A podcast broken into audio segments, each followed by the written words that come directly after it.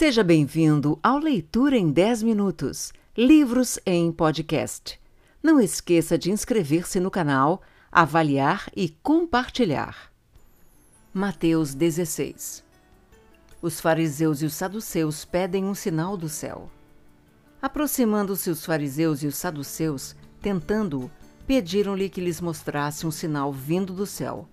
Ele, porém, lhes respondeu: Chegada a tarde, dizeis: haverá bom tempo, porque o céu está avermelhado, e pela manhã, hoje, haverá tempestade, porque o céu está de um vermelho sombrio. Sabeis, na verdade, discernir o aspecto do céu e não podeis discernir os sinais dos tempos? Uma geração má e adúltera pede um sinal, e nenhum sinal lhe será dado, senão o de Jonas. E deixando-os, retirou-se. O fermento dos fariseus e dos saduceus. Ora, tendo os discípulos passado para o outro lado, esqueceram-se de levar pão. E Jesus lhes disse: Vede e acautelai-vos do fermento dos fariseus e dos saduceus. Eles, porém, discorriam entre si, dizendo: É porque não trouxemos pão. Percebendo-o, Jesus disse: Por que discorreis entre vós, homens de pequena fé, sobre o não terdes pão? Não compreendeis ainda nem vos lembrais dos cinco pães para cinco mil homens e de quantos cestos tomastes? Nem dos sete pães para os quatro mil e de quantos cestos tomastes? Como não compreendeis que não vos falei a respeito de pães, e sim acautelai-vos do fermento dos fariseus e dos saduceus? Então entenderam que não lhes dissera que se acautelassem do fermento de pães, mas da doutrina dos fariseus e dos saduceus. A confissão de Pedro. Indo Jesus para os lados de Cesareia de Filipe, perguntou a seus discípulos: Quem diz o povo ser o filho do homem? E eles responderam: Uns dizem João Batista, outros Elias e outros Jeremias ou algum dos profetas. Mas vós, continuou ele, quem dizeis que eu sou? Respondendo Simão Pedro disse: Tu és o Cristo, o Filho do Deus vivo. Então Jesus lhe afirmou: Bem-aventurado és, Simão Barjonas, porque não foi carne e sangue que te revelaram, mas meu Pai que está nos céus. Também eu te digo que tu és Pedro, e sobre esta pedra edificarei a minha igreja, e as portas do inferno não prevalecerão contra ela. Dar-te-ei as chaves do reino dos céus. O que ligares na terra terá sido ligado nos céus, e o que desligares na terra terá sido desligado nos céus. Então advertiu os discípulos de que a ninguém dissessem ser ele o Cristo. Jesus prediz a sua morte e ressurreição. Desde esse tempo começou Jesus Cristo a mostrar a seus discípulos que lhe era necessário seguir para Jerusalém e sofrer muitas coisas dos anciãos, dos principais sacerdotes e dos escribas, ser morto e ressuscitado no terceiro dia. E Pedro, chamando-o à parte, começou a reprová-lo, dizendo: Tem compaixão de ti, Senhor, isso de modo algum te acontecerá. Mas Jesus, voltando-se, disse a Pedro: Arreda, Satanás, tu és para mim pedra de tropeço, porque não cogitas das coisas de Deus, e sim das dos homens. O discípulo de Cristo deve levar a sua cruz. Então disse Jesus a seus discípulos: Se alguém quer vir após mim, a si mesmo se negue, tome a sua cruz e siga-me. Porquanto, quem quiser salvar a sua vida, perdê-la-á. E quem perder a vida por minha causa, achá-la-á. Pois que aproveitará o homem se ganhar o mundo inteiro e perder a sua alma? Ou que dará o homem em troca da sua alma? Porque o Filho do Homem há de vir na glória de seu Pai com seus anjos e então retribuirá a cada um conforme as suas obras.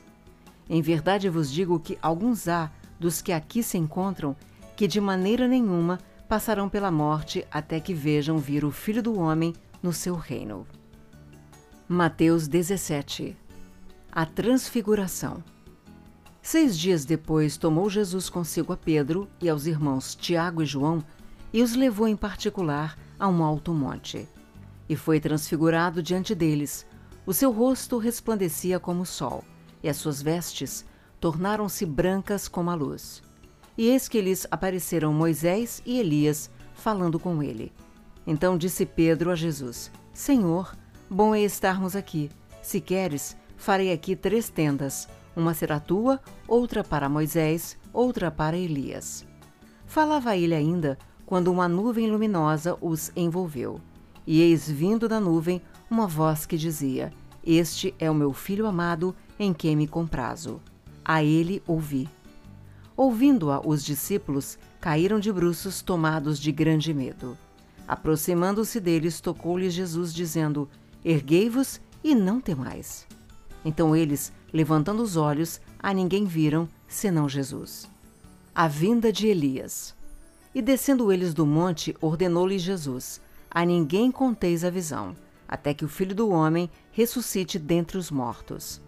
Mas os discípulos o interrogaram: Por que dizem, pois, os escribas ser necessário que Elias venha primeiro?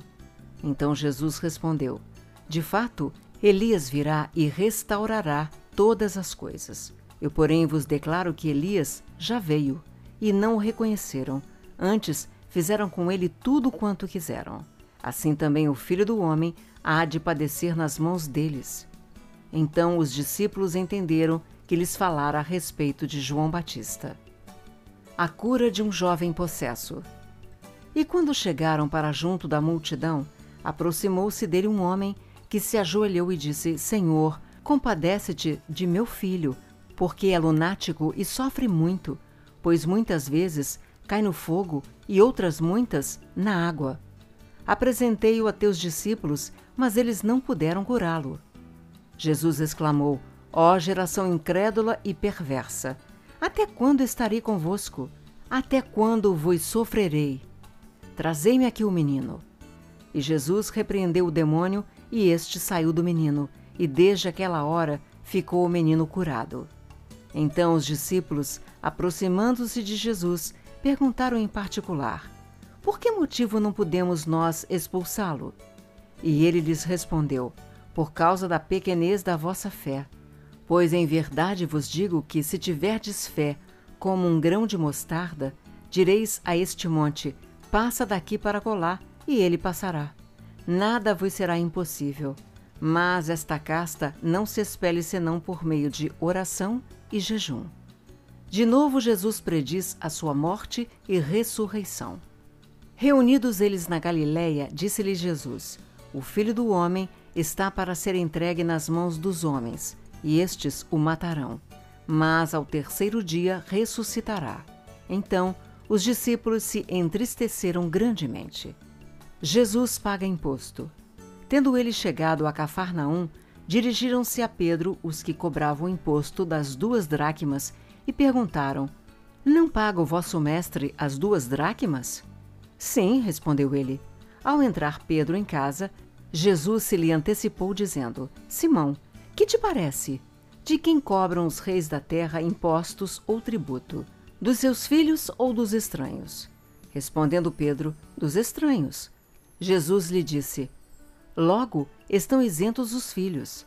Mas para que não os escandalizemos, vai ao mar lança o anzol e o primeiro peixe que fisgar, tira-o e, abrindo-lhe a boca, acharás um estáter. Toma-o e entrega-lhes por mim e por ti.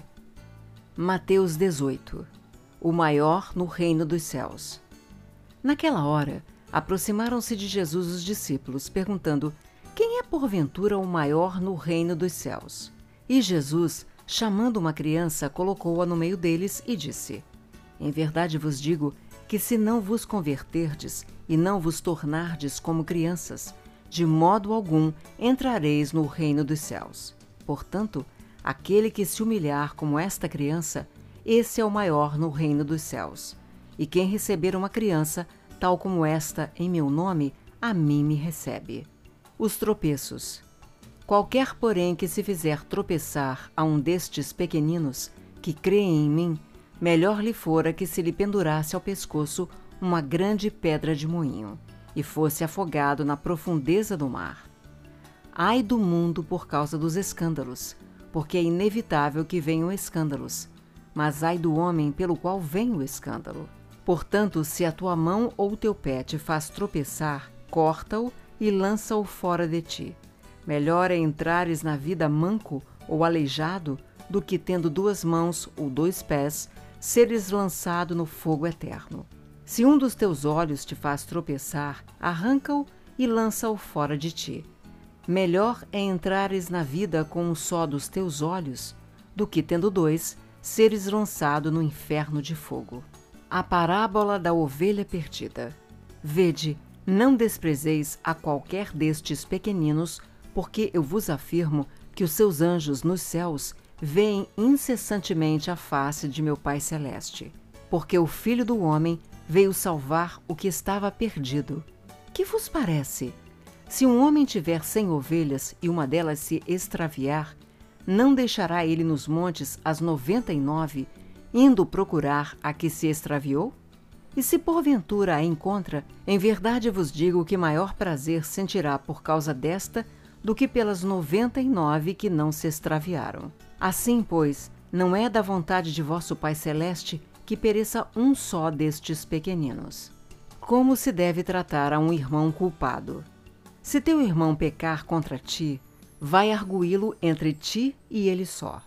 Se ele te ouvir, ganhaste a teu irmão.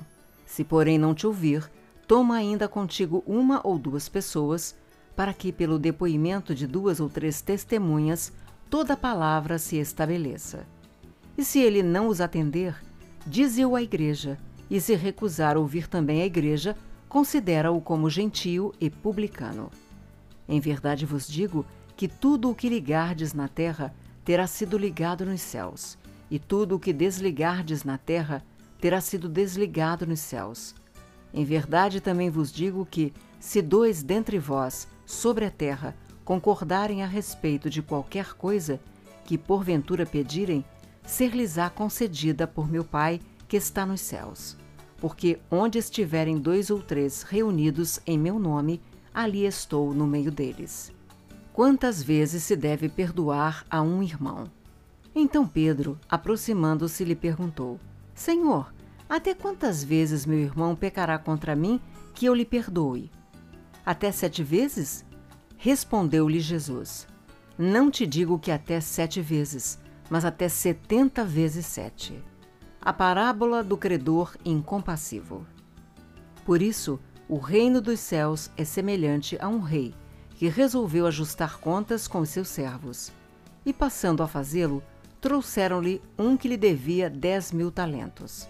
Não tendo ele, porém, com que pagar, ordenou o Senhor que fosse vendido ele, a mulher, os filhos e tudo quanto possuía, e que a dívida fosse paga. Então o servo, prostrando-se reverente, rogou: Sê paciente comigo, e tudo te pagarei. E o senhor daquele servo, compadecendo-se, mandou-o embora e perdoou-lhe a dívida.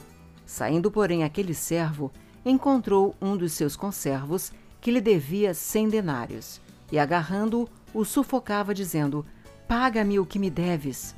Então o seu conservo, caindo-lhe aos pés, lhe implorava: Sê paciente comigo e te pagarei. Ele, entretanto, não quis, antes, indo-se, o lançou na prisão até que saudasse a dívida. Vendo os seus companheiros o que se havia passado, entristeceram-se muito e foram relatar ao seu senhor tudo o que acontecera.